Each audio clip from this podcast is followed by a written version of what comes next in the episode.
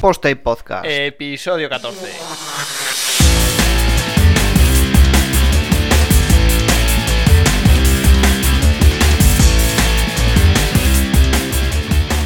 Pues hola a todos y bienvenidos a Poste Podcast, episodio 14, donde vamos a hablar cómo tratar con clientes y si os dais cuenta es otro episodio largo de esos que os han gustado tanto como el de los amigos de Nelly Software. Y en esta ocasión pues he traído a, a Juanca, un buen amigo que es diseñador y desarrollador front-end, eh, vive en Tarragona y está especializado en Joomla y en WordPress. Sí, Joomla y WordPress pueden coexistir y pueden ser amigos. eh, Juanca, ¿qué tal? Muy buenas, ¿qué tal? ¿Cómo estamos? Cuéntanos un poco a qué te dedicas, qué haces con tu vida y, y eso. Nada, ante todo, un placer darte las gracias por, por traerme al programa, que la verdad es que me, me, gusta mucho y siempre, siempre es un placer poder, poder aportar.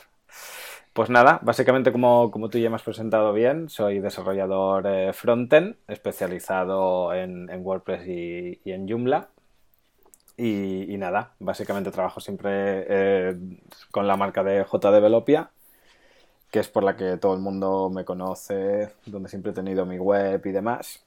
Ahora ya sé que se lleva mucho el tema de la marca personal, pero cuando yo comencé hace mucho, mucho tiempo, no se, no se estilaba tanto y creo que hacer el cambio va a ser peor que mejor. Entonces nos quedamos como estamos y ya, y ya está. Para no, para no volver a empezar. Sí, exacto, sí, sí, porque si no es un jaleo. ¿eh? Y nada, básicamente, básicamente eso.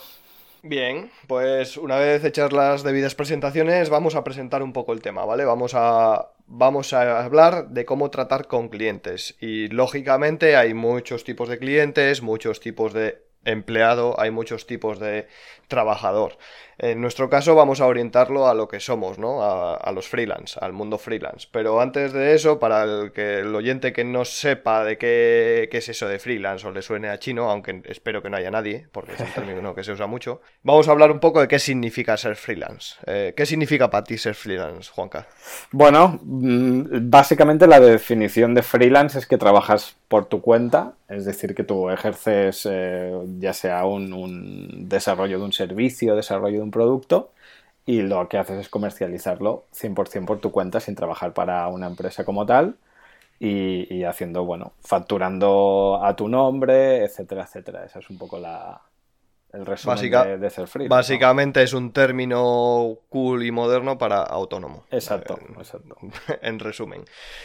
Eh, ahora vamos a hablar un poco de las relaciones laborables, porque el tema de las relaciones laborales en el mundo de los freelance, pues es un poco más delicado a lo mejor que en una empresa, ¿no? En una empresa, digamos que hay gente de recursos humanos, gente de marketing, gente de desarrollo, de diseño, etcétera, etcétera, etcétera. Todo orientado al mundo web. Exacto. Pero, pero en el caso del freelance, el freelance es el todoterreno, hace todo. Hace de marketing, hace de recursos humanos, hace de contacto, hace de, de todo. Y es el que diseña, el que desarrolla y el que hace, pues eso, todo.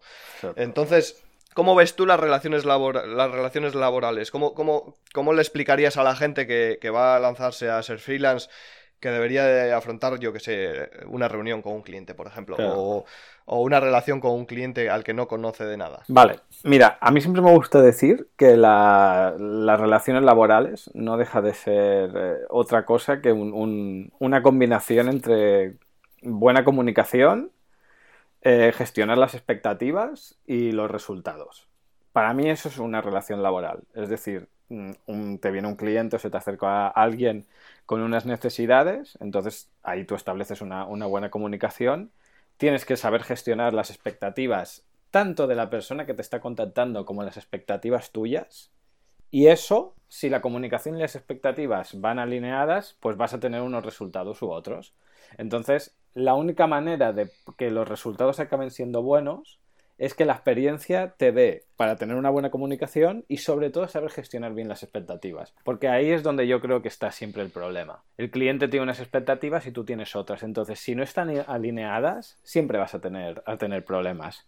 Eso no quiere decir que no puedes eh, obtener un buen resultado o al menos un resultado satisfactorio pero hay que saber gestionar las expectativas y ahí es donde está uno de los principales problemas. Sobre todo entra el factor honestidad, creo yo. ¿eh? esto es un poco ya mi aportación.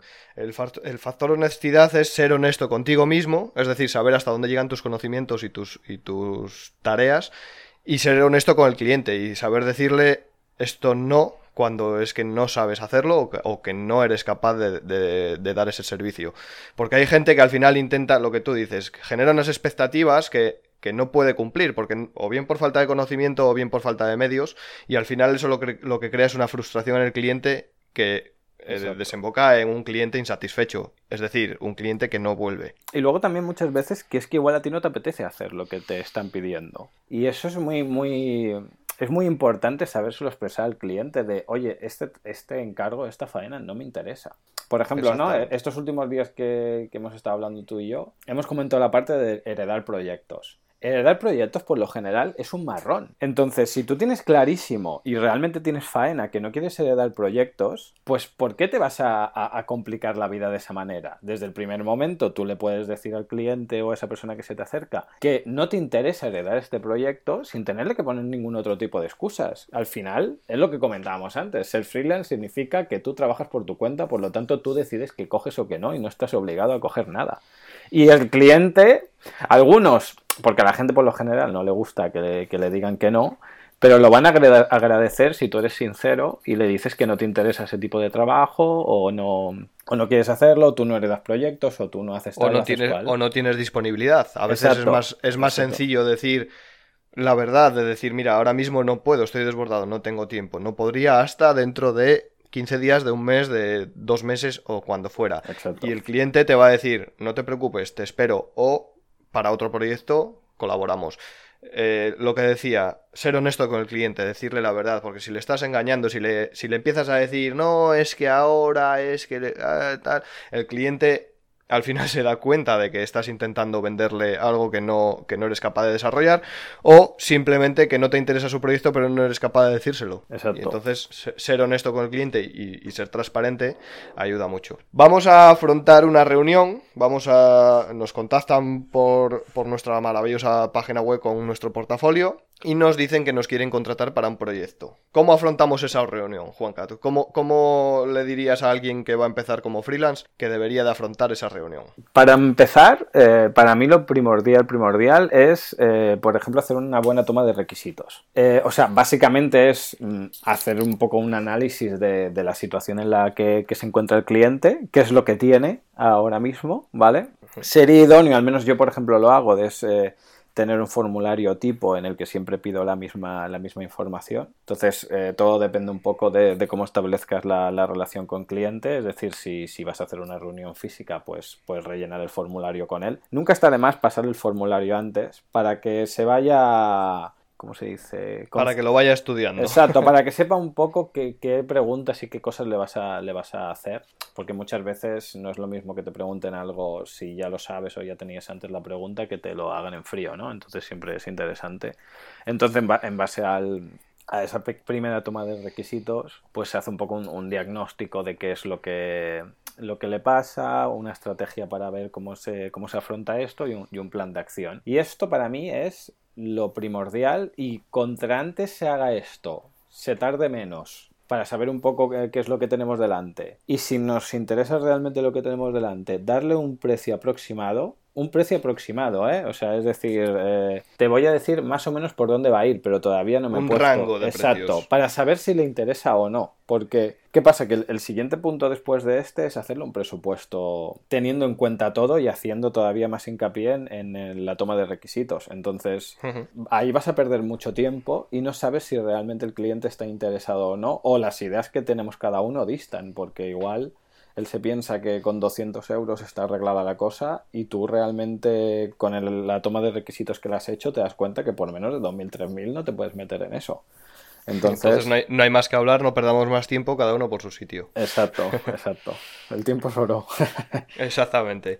Y a veces es mejor, es mejor ir un poco de frente y lo que tú dices, dar un precio aproximado de decir, pues esto rondaría los 1500, los, mm, los 2000 o entre 1700 y 2000, darle un rango de precios aproximado donde tú tengas margen, lógicamente, para, para equivocarte, para cometer un pequeño error, pero que el cliente sepa más o menos por dónde puede andar la maniobra, porque porque si no, cuando le mandes el presupuesto puede que haya sustos. Sin embargo, si en la primera reunión le das un rango de precios y luego le das un precio más bajo, él siempre lo va a agradecer y si le das un rango un precio que está dentro de ese rango que le habías hablado, pues oye, eh, ya se lo esperaba. Si el cliente no está dispuesto a aceptar ese presupuesto, pues porque no llega o porque se pasa de lo que él tenía presupuestado para, para esa acción o lo que sea, siempre te lo va a decir en la primera reunión, con lo cual no hay más pérdida de tiempo. No pierdes más tiempo en planificación, ni en desarrollo, ni en nada de extra. Además, haciendo esta pequeña primera criba, incluso tú puedes acordar con el cliente ya desde un primer momento, sin haber profundizado, eh, por ejemplo, hacer fases, porque muchas veces ellos vienen con una idea muy grande y realmente no tiene sentido afrontar esa idea desde el primer momento, porque no hay nada construido. Coño, pues vamos por fases, vamos a ver cómo nos llevamos y en base a eso pues se va evolucionando o no. Porque no es lo mismo afrontar un proyecto de que, por ejemplo, ¿no? Lo, lo, lo, típico, que te vienen con un proyecto muy, muy complejo y tú sabes que eso por lo menos son seis meses. Entonces, vas a tener un problema si tú empiezas a trabajar en algo y no vas a ver el fin hasta dentro de seis meses. Hagámoslo por fases, empecemos a matar eh, tareas al principio y vemos cómo nos llevamos, porque igual o no nos llevamos bien o el desarrollo va por otros lados y porque muchas veces la idea que tiene el cliente de lo que cómo acaba siendo al final el proyecto es diferente y no quiere decir que sea mala, sino que la naturalidad de cuando te pones a desarrollar o, o la idea que tiene preconcebida es diferente al resultado.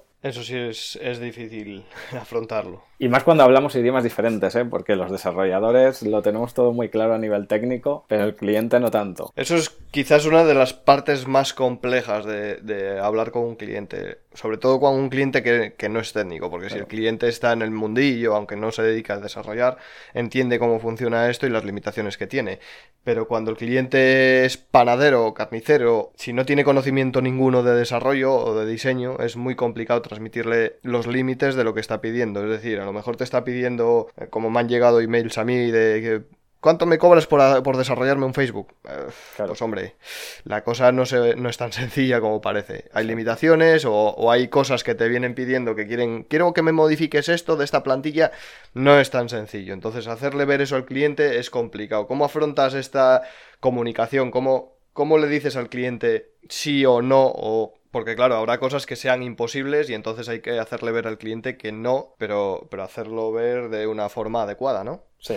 Al final, eh, como en todo, yo creo que la, la, sinceridad y la honestidad es un, es un punto clave. Entonces, si la idea que un cliente desde un primer momento te está proponiendo, tú ves que no va a llegar a buen puerto, lo mejor es decírselo. Oye, mmm, ¿quieres, quieres eh, tienes una idea que está totalmente, que no va a funcionar o que te va a dar problemas, etcétera, etcétera, o lo que te comentaba al principio, no me interesa hacer este tipo de proyecto.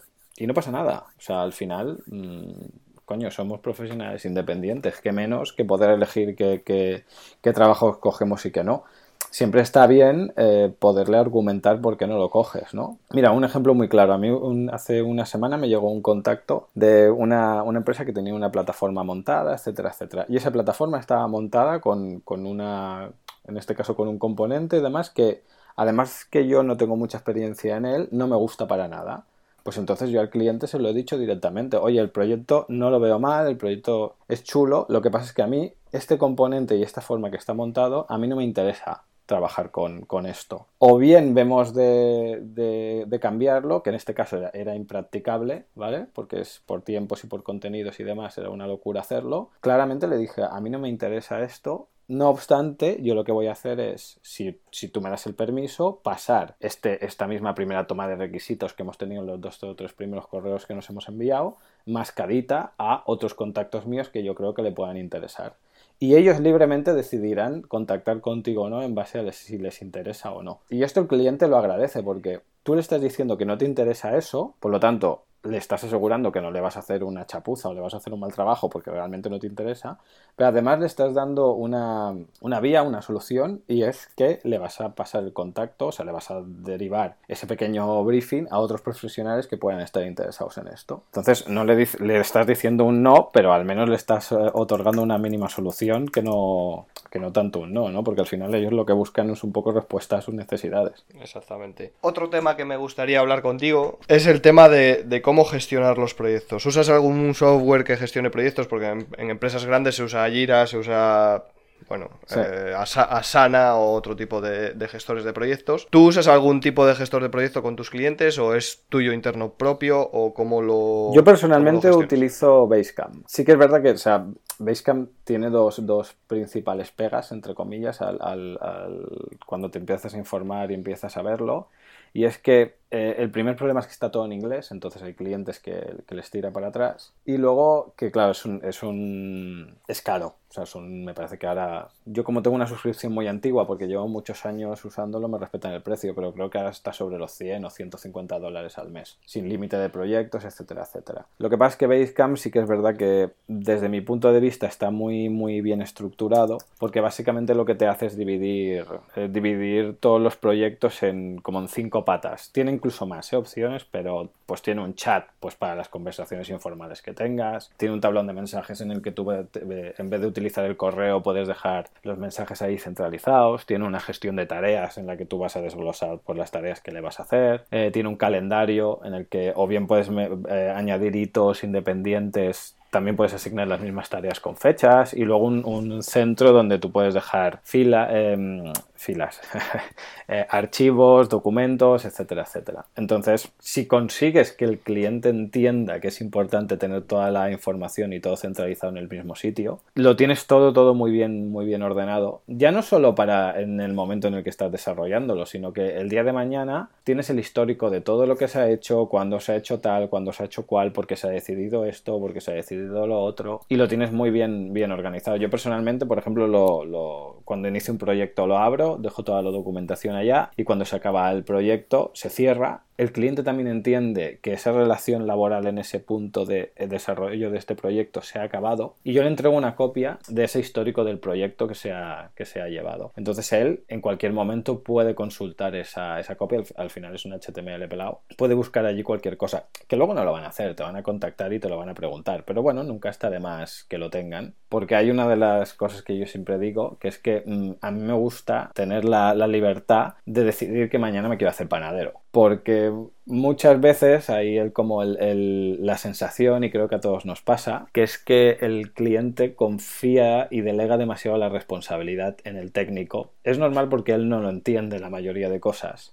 Y entonces hay como cierta dependencia del programador, del desarrollador, del técnico. Y esto es un error. Tanto muchas veces por cómo lo gestiona el propio técnico desarrollador, que cómo lo gestiona el cliente. Entonces, nunca nadie puede depender del otro porque eso siempre va a llevar a problemas. Exacto, yo creo que es uno de los pilares fundamentales para que la relación cliente-freelance funcione. Darle al cliente la sensación de que no está amarrado a ti, porque al final el cliente si busca un freelance es para no tener que contratar como se hacía años cuando Internet empezaba, que se contrataba a alguien en la propia empresa que desarrollaba la web y demás. Exacto. De hecho, hablando de, un poco lo que comentábamos antes, hay uno de los puntos, por ejemplo, cuando alguien viene ya con un proyecto o, ya tiene algo hecho de antes y quiere que tú lo, lo, sigas o lo vayas a heredar, etcétera, etcétera, para mí una de las preguntas básicas es, ¿hay contacto con el anterior desarrollador? ¿Hay un buen contacto? Si las dos preguntas son sí, yo puedo seguir pensando en si me interesa ese trabajo o no. Pero como no haya contacto con el anterior desarrollador o hayan tenido problemas, eso es un problema seguro. Porque al final todos los desarrolladores lo que nos gusta es desarrollar. Entonces, si nosotros abandonamos un proyecto o dejamos algo de lado, es porque realmente o bien el proyecto no ha salido bien o bien ha habido problemas con el cliente. Entonces, a nadie le interesa tener un, un cliente problemático, entre comillas, ¿no? Que no quiere decir que vaya a serlo contigo, ¿eh? porque a veces un mismo cliente puede tener problemas con uno y con otro no. Al final esto son relaciones y las relaciones son personas y las personas eh, depende mucho del carácter, de, cómo sea cada uno para que se lleven bien o mal. Exactamente. Hablando ya de. Ya hemos tenido la reunión, ya hemos introducido al cliente en nuestro gestor de proyectos, donde vamos a, llevar todo este conteo de tareas y el seguimiento y demás. Periódicamente hay que hacer reuniones, ¿no? Eh, Quiero decir, mi, metodología es que sí, que, cada cierto tiempo, pues por ejemplo, cuando se hace la conceptualización de la web, se le enseñan los bocetos, cuando se hace el diseño, se le enseñan los diseños, para que vaya probando, digamos, por fases y así no tener que rehacer todo el proyecto al final, ¿no? Tú me imagino que es una práctica habitual. A mí personalmente me gusta, eh, cuando estoy desarrollando con un cliente, es intentar tener al menos una reunión a la semana y suele ser eh, al final de semana. Normalmente los jueves, al menos en mi caso, ¿eh? Es cuando me gusta poder hacer la reunión porque así comentas un poco con él cómo ha ido el desarrollo durante esa semana. Seguramente ya le has podido pasar accesos a diferentes partes de la web y ya los ha podido revisar y te puede dar feedback, feedback de si le gusta o no le gusta. Y es el momento pues para aprovechar para planear un poco qué se va a hacer la semana siguiente, etcétera, etcétera. Y además, lo bueno de, porque muchas veces el, desarrollador y los desarrolladores tendemos a evitar la comunicación con el cliente porque no nos gusta. O sea, al final nosotros nos gusta estar en nuestra cueva peleándonos con el código. Que eso está genial. Pero al final, quien te paga eso es alguien. O sea, que podamos estar encerrados picando código es porque alguien está pagando, está pagando eso. Entonces, es, muy interesante eh, hacer partícipe también al cliente del desarrollo de eso y hacerle entender lo, que realmente, lo que realmente cuesta. Porque si tú haces partícipe a alguien del desarrollo, de lo que va o de lo que te está pidiendo, y, lo integras en, ese, en ese proyecto, él se va a dar cuenta que cualquier cambio, cualquier cosa, eh, depende de, lo que sea, te puede trastornar el desarrollo y se puede alargar. Entonces, si él es consciente y, y tiene claro y es partícipe realmente de eso, nunca te va a cuestionar de, hostia, me estás cobrando de más, hostia, ¿cómo se está alargando esto? No, eres, eres partícipe de ello, entonces lo, ves claro que nos vayamos una semana más porque me has pedido dos cosas que no estaban. Y han salido en el mismo desarrollo, que esa es la gracia de, poder hacer partícipe al cliente del, propio desarrollo del proyecto, ¿no? Sí, además sabiendo eh, si el cliente está dentro del proceso creativo o, del proceso de desarrollo del proyecto, lo que tú dices, eh, estás siendo transparente con el cliente y el cliente sabe lo que estás haciendo en cada momento y entonces entiende mucho mejor toda la complejidad que arrastra ese proyecto y cada cambio que pide o cada cosa que pide eh, la, valora aún más. Exacto. Y es otra cosa a tener en cuenta, porque volvemos al presupuesto detallado del principio. Eh, tú le has dado un presupuesto con una serie de requisitos y una serie de características, pero después sobre la marcha se va dando, suele ser habitual que el cliente se dé cuenta de carencias que tenía de, primera mano y entonces va pidiendo pequeñas modificaciones que está en tu mano regalar o cobrar. Pero si el cliente está dentro del proceso creativo y de desarrollo del sitio web o del proyecto o del desarrollo del proyecto, va a valorar mucho más cuando le regalas una, una tarea de este estilo o cuando le cobras por, ese desarrollo extra, digamos, de, de la tarea que no estaba incluida. Y es importante porque al final, si no está dentro del proceso, cuando viene y te pide un cambio, eh, ¿cuántas veces hemos oído eso de, va, venga, añádeme una barra lateral aquí que son dos minutos? Que para ti son cinco minutos, exacto. Claro, claro. Entonces, para evitar ese tipo de cosas, eh, está muy bien introducir al cliente en el, en el, en el, en el proceso porque se da cuenta de, la realidad del proyecto, de que esto no es tiro dos palabras aquí en el código y, ya tengo todo hecho. Y, aparte realmente es que es, ventajoso para las dos partes, porque tú en una reunión principal, tú imagínate que el cliente te pide una sección en la que se listen, yo qué sé, eh, tablas de madera, ¿vale? Y tú en tu cabeza no tienes ni idea de tablas de madera. Tú te piensas que son todas iguales o que como mucho van a haber diferentes colores, ¿vale? Imagínate, diferentes colores. Cuando tú te pones a desarrollar, si tú no tienes contacto con el cliente, tú vas a hacer el listado de las tablas de madera y como mucho vas a poner un filtro para los colores. Pero ya está, ¿por qué? Porque tú no estás familiarizado con eso, etcétera, etcétera. Y él tiene clarísimo que las tablas de madera, además de tener colores, tienen tipos de material, tienen tipos de barnizado, tienen no sé qué, tienen corte, tienen no sé cuánto.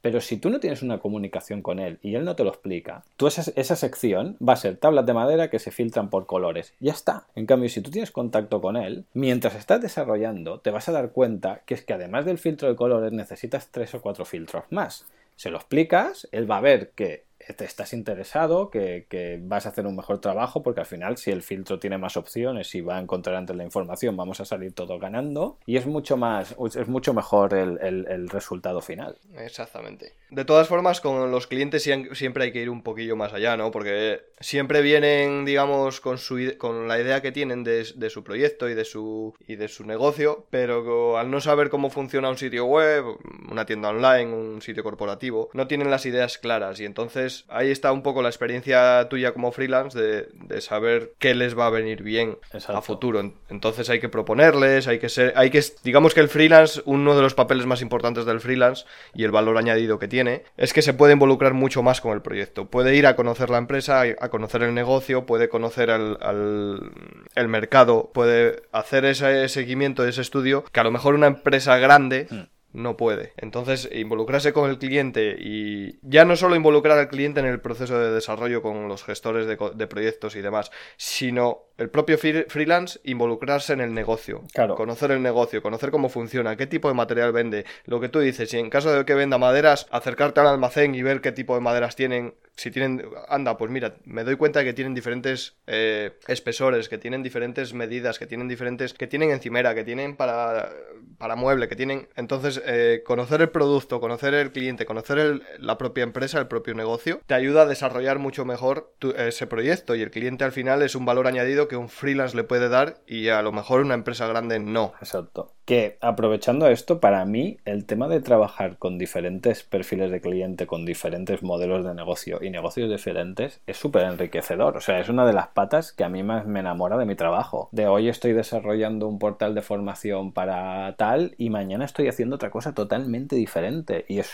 súper chulo, porque si no sería muy aburrido. Sí, porque suponen retos y al final los que somos freelancers porque nos gustan los retos y en cuanto más reto nos supone un proyecto, más eh, atraído nos, nos mantiene. Exacto. Y, y, lo que tú dices, el estar hoy trabajando con maderas y mañana con, con tornillos y pasar con peluches de, de terciopelo, pues eh, supone un reto porque cada proyecto eh, tiene sus características peculiares que te obligan a, mantenerte actualizado y a mantenerte al día de las tecnologías que tenemos para, aprenderlo mejor. Yo sé de buena tinta que tú trabajas con, WordPress actualmente, pero vienes de Joomla.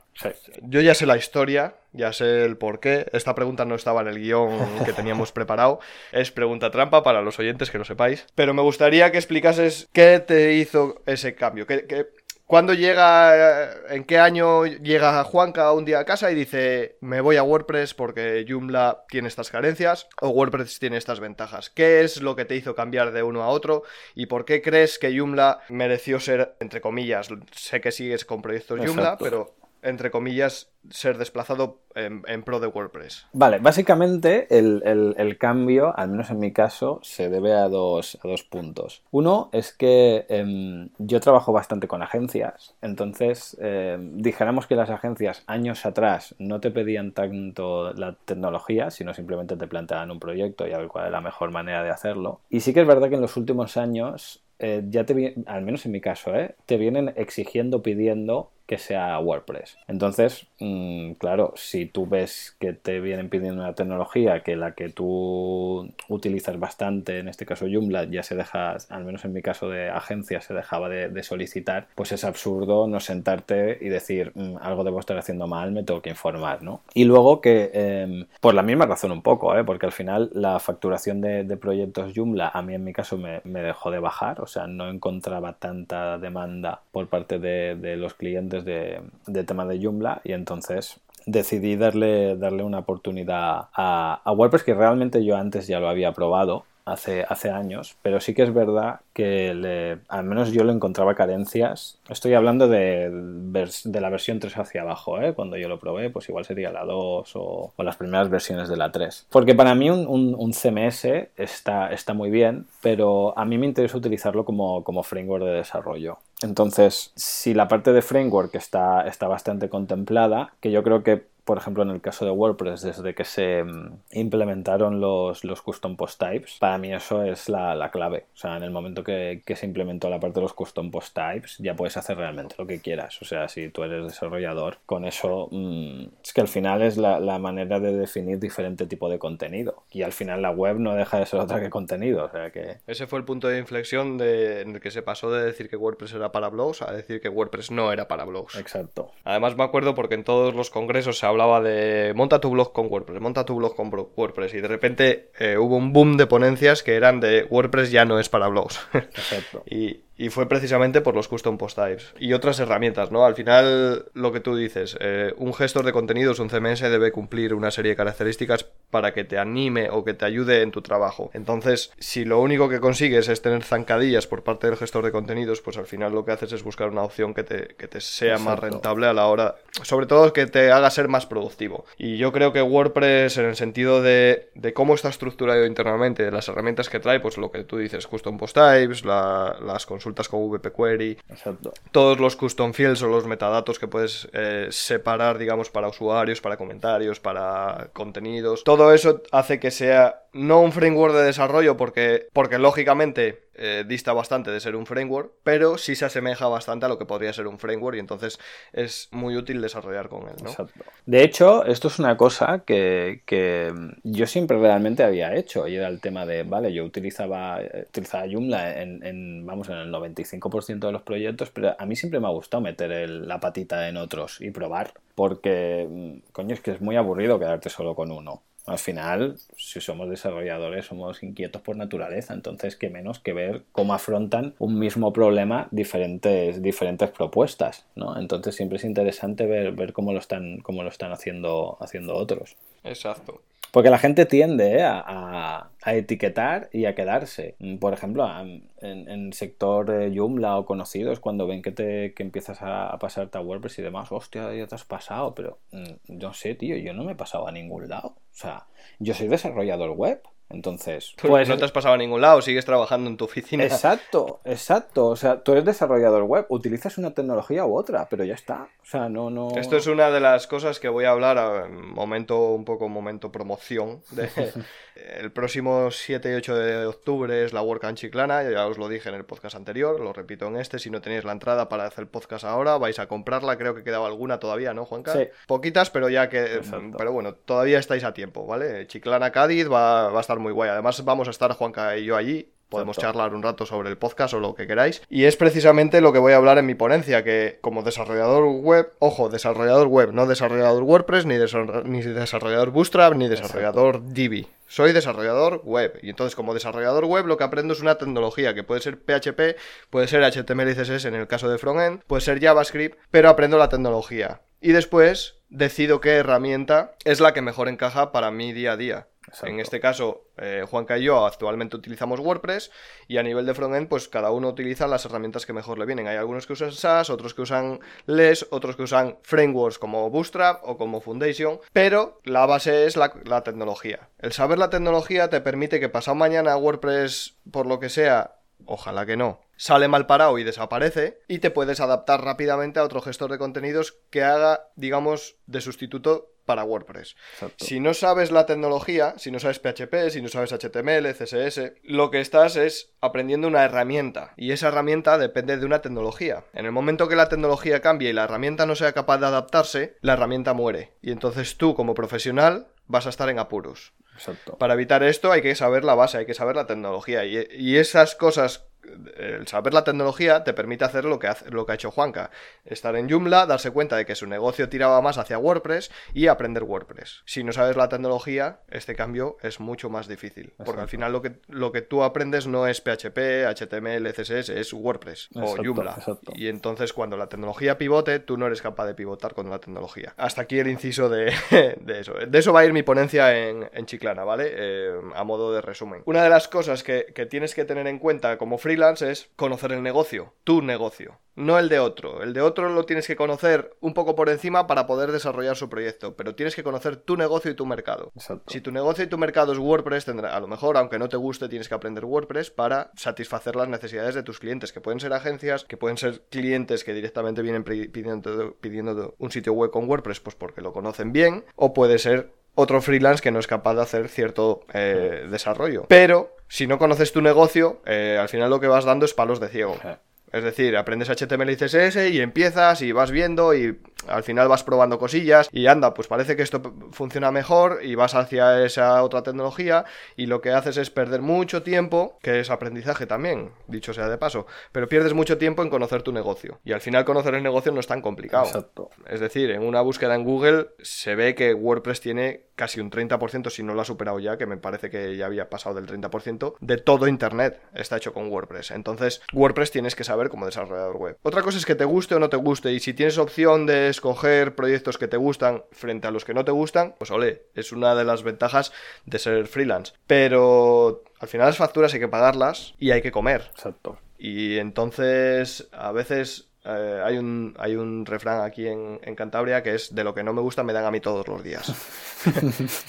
a lo que voy es que si no te gusta una tecnología y no te queda otra que usarla, la usarás, pero siempre que puedas escoger, conoce el negocio, el, el mercado en el que te mueves para poder optar a lo que, a lo que te gusta. Y luego también, acorde a esto que dices, es súper enriquecedor ver cómo un mismo problema se puede solucionar de diferentes maneras y que cada uno apuesta por una forma de, de solventarlo totalmente diferente al que apuesta el otro o en muchos puntos igual son más parecidos de lo que te pensabas. Y eso es súper enriquecedor porque te abre la, la, la mente, la forma de pensar, la forma de afrontar las cosas porque si no es que es muy aburrido. Exactamente, y en ese punto de abrir un poco la mente está el conocer la tecnología, porque si tú sabes HTML, CSS, PHP y demás, y eres capaz de desarrollar tu propio gestor de noticias o gestor de contenidos con PHP, ya sabes, la base de datos, la conexión, todo a mano, en el momento que entras a usar una herramienta como, como, WordPress, valoras mucho más las tareas que hace por ti. Exacto. Y eres capaz de valorar el cómo está programado. Eh, ya no en cuanto a calidad, sino en cuanto a funcionalidad, porque te ahorra un montón de horas de trabajo y eres capaz de entender qué está haciendo por detrás. Con lo cual, el,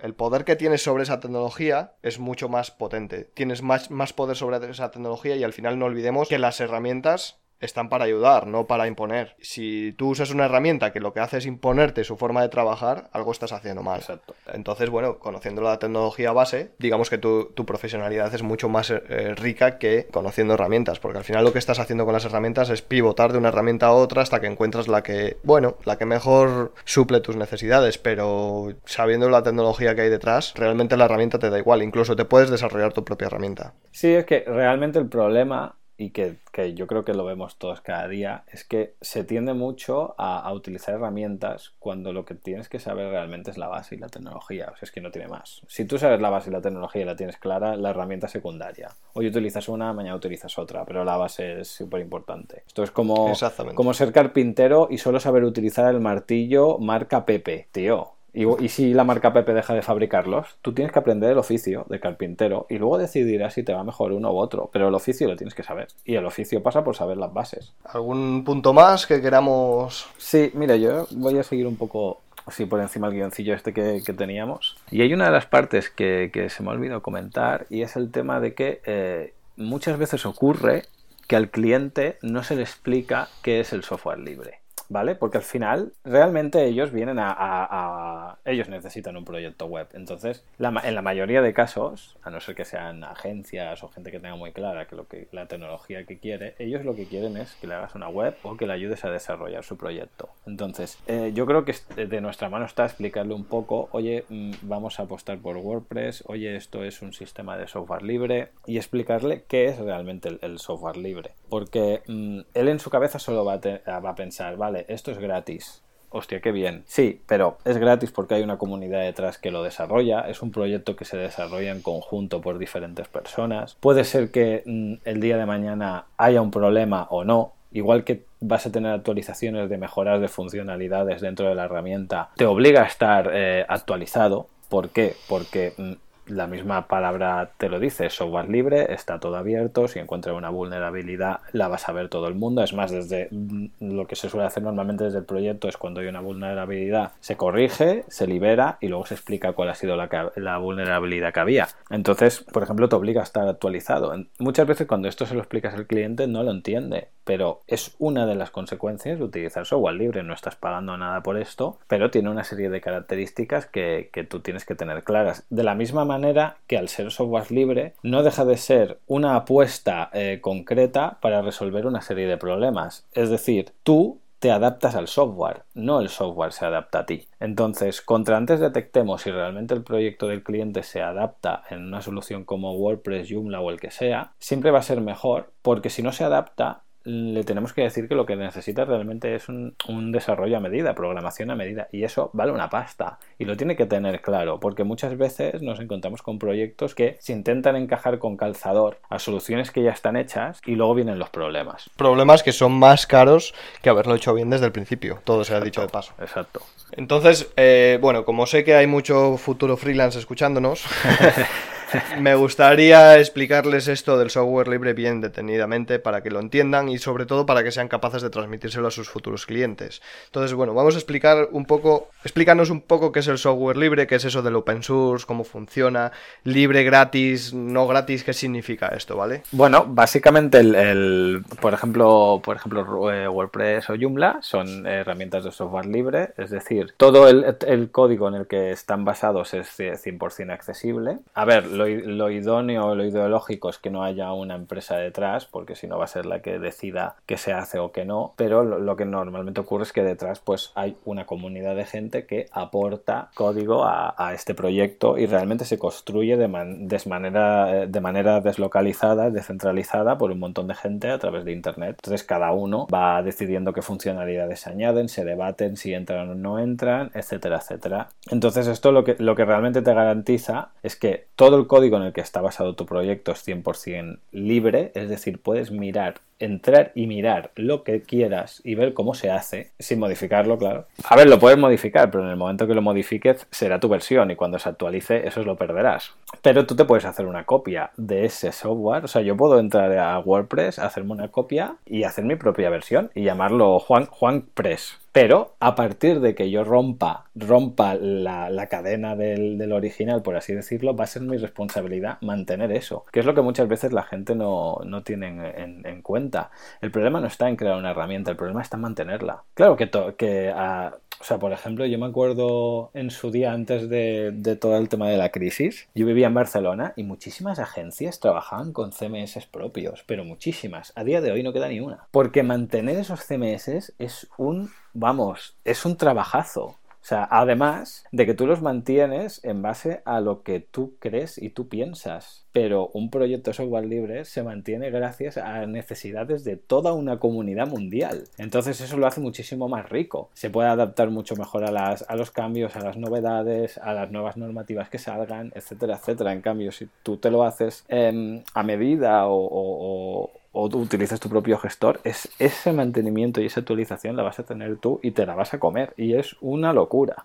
Es mucho más costoso, además, en horas, en tiempo, en dinero, en todo. Exacto. Dicho esto, el software libre generalmente, y digo generalmente, es gratuito. Pero no significa que siempre tenga que ser gratis. Esto es, si yo hago una web con WordPress, WordPress yo lo descargo gratis, pero le puedo, le puedo cobrar al cliente esa instalación de WordPress o incluso el software, porque es software libre y está abierto a este tipo de cosas. Es decir, todo lo que desarrollamos en software libre eh, puede ser cogido por cualquiera y vendido o utilizado en, otros proyectos. Y esto es algo que la gente no suele encajar muy bien, porque eh, yo me he encontrado a veces que hay gente que desarrolla plugins o que desarrolla temas para WordPress sobre todo, ¿no? Y siempre ves esa disputa, se, se lee a veces de vez en cuando en Slack, de, ah, es que yo he hecho este tema y lo han descargado para esta web y la, han cobrado, me ha llegado información de que le han cobrado al cliente 3.000 euros y claro, y lo hice yo y ya, pero es software libre y tú decidiste compartirlo eh, como software libre. Tú decidiste además a sabiendas o no, pero si no sabías de esa situación es problema tuyo porque en la página web se especifica que WordPress es licencia GPL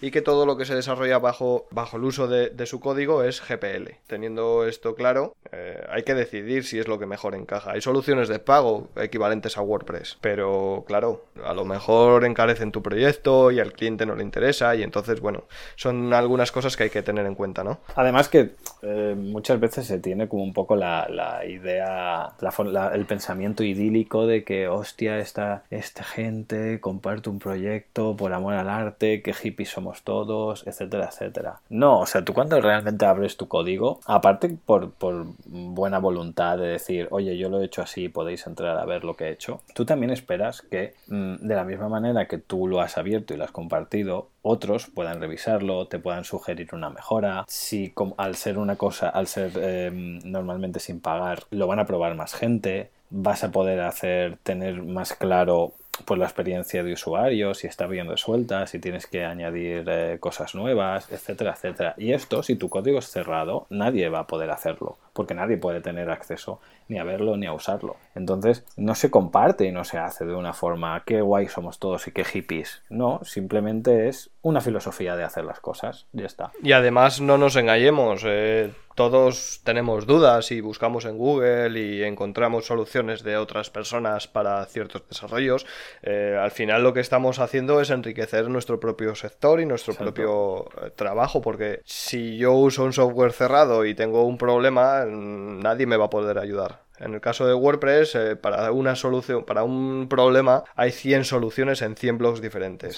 Entonces, eso también enriquece eh, y es una de las ventajas de, de utilizar software libre, que la gente comparte sus soluciones. Y la misma solución que tienes en WordPress la puedes tener diferente en Joomla o en Drupal. Y una de, las cosas también de, la gracia del tema de, software libre es que yo creo que al final todos hemos aprendido de otros, porque realmente no hay, al menos en el tema de desarrollo web, básicamente no hay eh, ni estudios reglados, ni eh, haces este curso, haces esto y ya eres el puto amo. No, la única manera de aprender es trabajando mucho y escuchando mucho a otros que saben igual, menos o más que tú, porque es, la manera de aprender. Y hay un poco, al menos los que realmente sentimos pasión por esto, que tenemos un poco la obligación moral o la necesidad de también compartir lo que sabemos, porque contra más compartas, más gente te va a decir lo que opinan de eso, a más gente vas a llegar y más vas a crecer y más vas a aprender. Exactamente, esos son los valores añadidos del, uso de software libre. En general, ya no hablamos de WordPress o, Joomla, hablamos del software libre en general. Luego todo esto, lógicamente,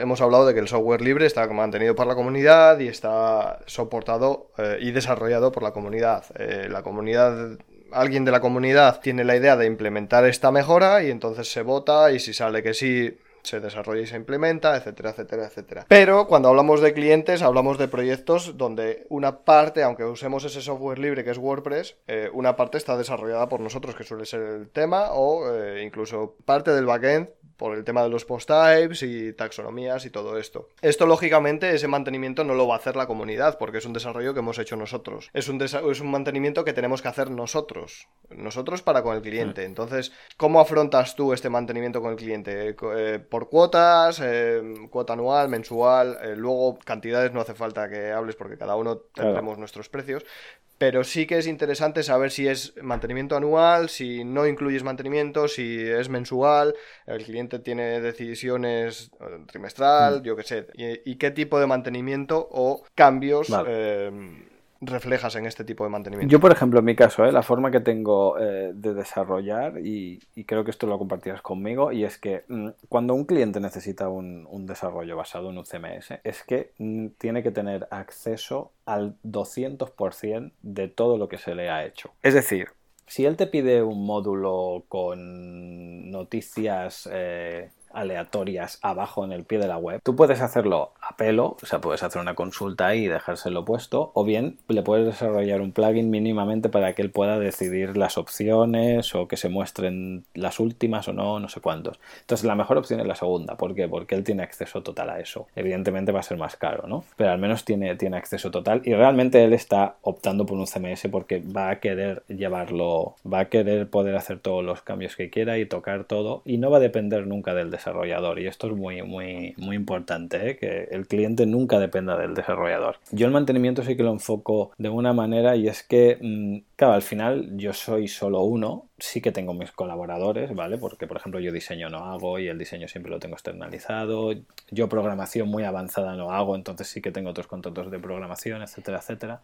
Entonces, para mí el mantenimiento es un poco de que si realmente hay buena relación con el cliente y el proyecto me interesa, entonces sí que le, le ofrezco el tema de mantenimiento, que básicamente o bien pueden ser mantenimientos puntuales, porque no todo el mundo. Para mí, el mantenimiento idóneo es al menos de forma mensual, ¿vale? En el que se, pues, se hacen una serie de copias de, seguridad diarias o mensuales, se revisan que se restauren bien, de que todo está correcto, se revisa de que todos los plugins están actualizados, etcétera, etcétera. Incluso tú ves el día a día del cliente con esa web y en base a cómo lo hace o qué necesidades tiene o por dónde le vienen los clientes, le viene el dinero, entre comillas, se pueden tomar unas decisiones u otras. Normalmente de los buenos mantenimientos es donde salen las buenas mejoras luego en la web, porque realmente tú estás implicado en, el, en ese proceso de esa web y esos son los buenos mantenimientos, porque realmente entrar a actualizar cuatro plugins y hacer una copia, sí lo pero tampoco te aporta mucho valor como, como profesional, como desarrollador, ¿no? Es,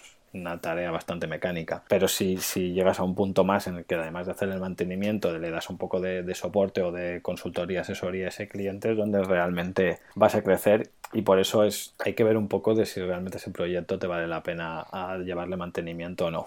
Pero bueno, esta es, es mi visión personal. ¿eh? Hay, por ejemplo, hay, otros que se dedican 100% a mantenimiento y con hacer las copias y actualizar los plugins y no saber prácticamente nada del cliente están contentos. Entonces, al final cada uno decide... Cada uno monta su negocio como quiere. Luego hay una diferencia que hay que matizar porque es importante y es la diferencia entre el mantenimiento, lo que, lo que se considera mantenimiento y lo que se considera la garantía de funcionamiento o lo que se, digamos, se espera de que un proyecto recién terminado eh, cumpla, ¿no?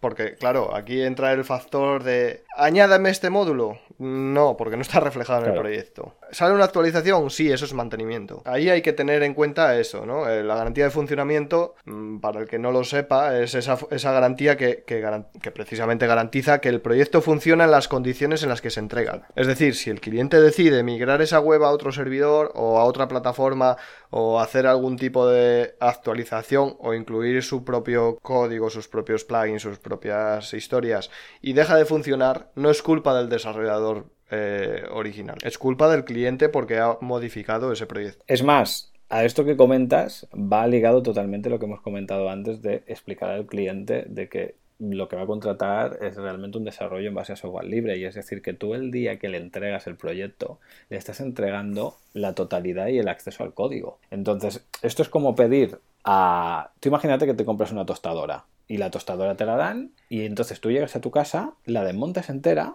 coges, le quitas dos condensadores, la vuelves a montar y vas a la tienda y le dices, oye, esto me lo tiene que cubrir la garantía porque no va. ¿Verdad que la garantía te dice que no puedes abrirlo y tocarlo por dentro? Es lógico, ¿no? Pues el software libre es lo mismo. Entonces, yo el día que te lo hago, claro que te garantizo que eso funciona. Pero si mañana tú te metes mano por dentro y modificas cosas, instalas plugins o vete tú a saber qué haces y deja de funcionar, yo te tengo que dar garantía de algo que tú has tocado. Cuando... Lógicamente, el cliente es el que decide quién es su proveedor. En este caso puede ser Juanca puede ser Darío, puede ser el que él quiera. Por eso los capos de los coches no vienen sellados. Es decir, se puede abrir el capó y ir a un taller u a otro. Al que tú quieras, al de tu confianza. Pero eso no significa que Citroën, Renault, Ferrari o Lamborghini te vendan el coche con el capó que se pueda abrir y tú vayas, lo modifiques a tu gusto y luego quieras exigir una garantía de funcionamiento de, oye, que es que esto no funciona porque le he instalado este aire, este filtro de aire y este colector y este escape y ahora eh, petardea en quinta, yo qué sé. Bueno, mira, es que tú has modificado el producto original bajo tu responsabilidad. Esto es lo mismo, exactamente igual. Por eso, a lo que tú comentabas del tema de que vengan. A mí me han llegado a ocurrir casos de entregar una web y a los cuatro años, el, el, el, dijéramos, el, Guinness está en tres años y medio, entregar una web y a los tres años y medio, llamarme de golpe y porrazo, ¿eh? que yo ya no tenía ni el, ni el número apuntado y decirme emocionado, perdido. Ya tengo los textos, ya tengo los textos. Mañana tenemos la web, ¿no? Y yo, perdona, perdona, pero ¿quién eres? No, no, tal, no sé cuánto. Que ya tengo los textos, le digo, pero dame un momento, ¿sabes? De colgar, buscar y volverla a llamar y, decir, y decirle, es que hace tres años y medio, tío, que te he instalado esto. Y ahora tienen los textos y tú pretendes que yo ahora deje todo para adaptar y revisar y todo eso porque mañana la quieres tener. O sea, es que es brutal. ¿Sabes lo que te quiero decir? sí, sí, a ver, me río, pero es que es, es, es habitual, es, pasa mucho. Eh, de clientes, sobre todo, eh, eh, daría para otro podcast, ¿no? El, tema de los clientes y los contenidos, de, claro, hasta dónde llega el desarrollador. Es decir, yo soy desarrollador, no copywriter. No, no, escribo textos, no tengo por qué decidir qué texto aparece en tu web ni qué fotos. Entonces, eso me lo tiene que facilitar en en teoría el cliente y, las persecuciones que hay detrás de los clientes para conseguir estos textos. Por eso me río, porque cuatro años después que te venga con los textos, pues bien, oye, no lo has hecho mal. Eh, bueno, eso ya te digo que daría para otro podcast, ya más adelante si quieres. por, eso me, me refería que es muy importante cerrar proyectos y hacer ver al cliente que eso está cerrado. Hemos acabado. que entienda que está cerrado. Exacto, se cierra proyecto, ya está. Dame el ok, me, firmas este documento o me das el ok por email de que está todo correcto, que la web está toda cerrada a fecha.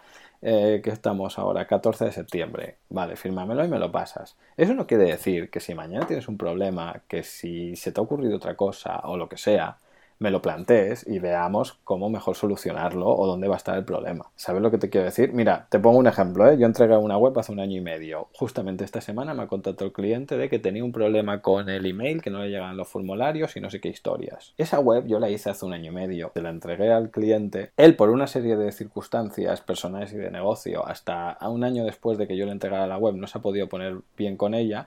Y es ahora cuando le surgió la duda. Entonces, si yo me centro 100% en lo que tengo que hacer, yo le tengo que decir, no, tío, esto está cerrado, no te lo voy a hacer. Pero mi sentido común me dice, hostia, este cliente hace un año y medio confió en ti, prácticamente no pudo estar en el desarrollo de la web, no te dio mucho por culo, por así decirlo, ¿vale? Y no ha podido probarlo, pero ahora tiene un problema. ¿Qué es un problema que es una tontería? Pues yo encantado de la vida se lo hago. Es más, o sea, ¿qué, va, qué pasa? Que si se pasa de la raya y me va a pedir más cosas, es ahí donde lo llevo, le voy a decir, oye, esto está fuera de proyecto, etcétera, etcétera, y no pasa nada. Y si el cliente no, enfada y, te pone problemas, ese cliente es un capullo y no, no es tu cliente. Esto hay que tenerlo muy claro, ¿eh? Y no pasa nada. Hablando de cerrar proyectos, bueno, vamos a ir cerrando porque ya estamos pasando el límite de qué guapo este podcast, qué interesante, a qué pesados.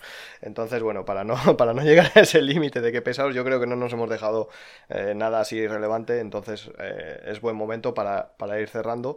Pero sí que me gustaría, al igual que hice con los chicos de Nelio en el, en el anterior zona debate, mm que me recomendases invitados, que me dijeses, pues mira, yo creo que sería interesante que hablases con fulanito sobre este tema y con menganito sobre este tema. Puede ser uno, tres, siete, los que tú quieras. Pues mira, te voy a recomendar... Eh, te voy a recomendar dos, va. Uno es el uno que un, recomendé últimamente en una entrevista que me hicieron, justo la gente de Nelio, que es eh, Francisco Aguilera. Y este es un desarrollador, creo que es chileno, de franciscoamk.com. Y es bastante curioso el perfil de este, de este chico, porque él realmente es diseñador, pero, pero luego en tema de desarrollo y de frontend, el tío es una máquina. Y, hace muchos tutoriales en YouTube y demás, y tiene una forma de explicar muy... me parece muy buena, y además él, él tiene tiene mucho siempre, le da mucha importancia a la parte visual y a la parte de, diseño, porque él realmente es diseñador, pero luego desarrollando no, no, el tío también, también pilota. Y es, es un perfil muy interesante, sobre todo a mí lo que me gusta es que tiene muy claro las bases y lo que quiere hacer y transmitir, y siempre lo, lo trata de dejar muy, muy claro. ¿Y sobre qué tema crees que debería hablar con él? Ostras, pues,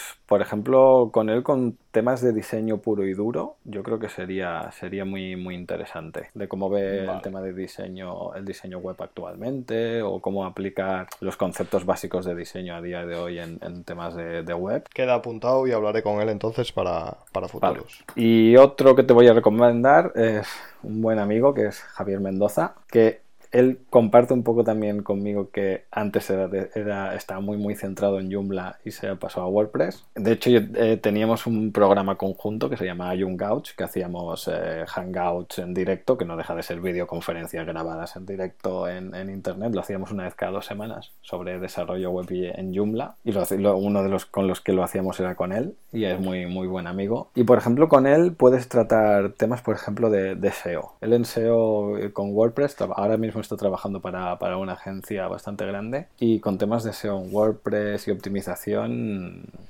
puede ser un tema bastante interesante a tratar, a tratar con él. Perfecto, pues también queda apuntado. Y nada, eh, yo creo que, ha quedado un podcast bastante chulo. Por último, darte las gracias nuevamente, Juanca, por, por participar, por transmitir los conocimientos de años de experiencia, ¿no? que siempre vienen bien siempre aprendemos algo, lo que tú decías, lo que hablábamos antes, ¿no? Siempre aprendes algo de hablar con alguien, aunque sea y haga lo mismo que tú, pero siempre aprendes alguna metodología o algo que te, que te beneficia a nivel profesional.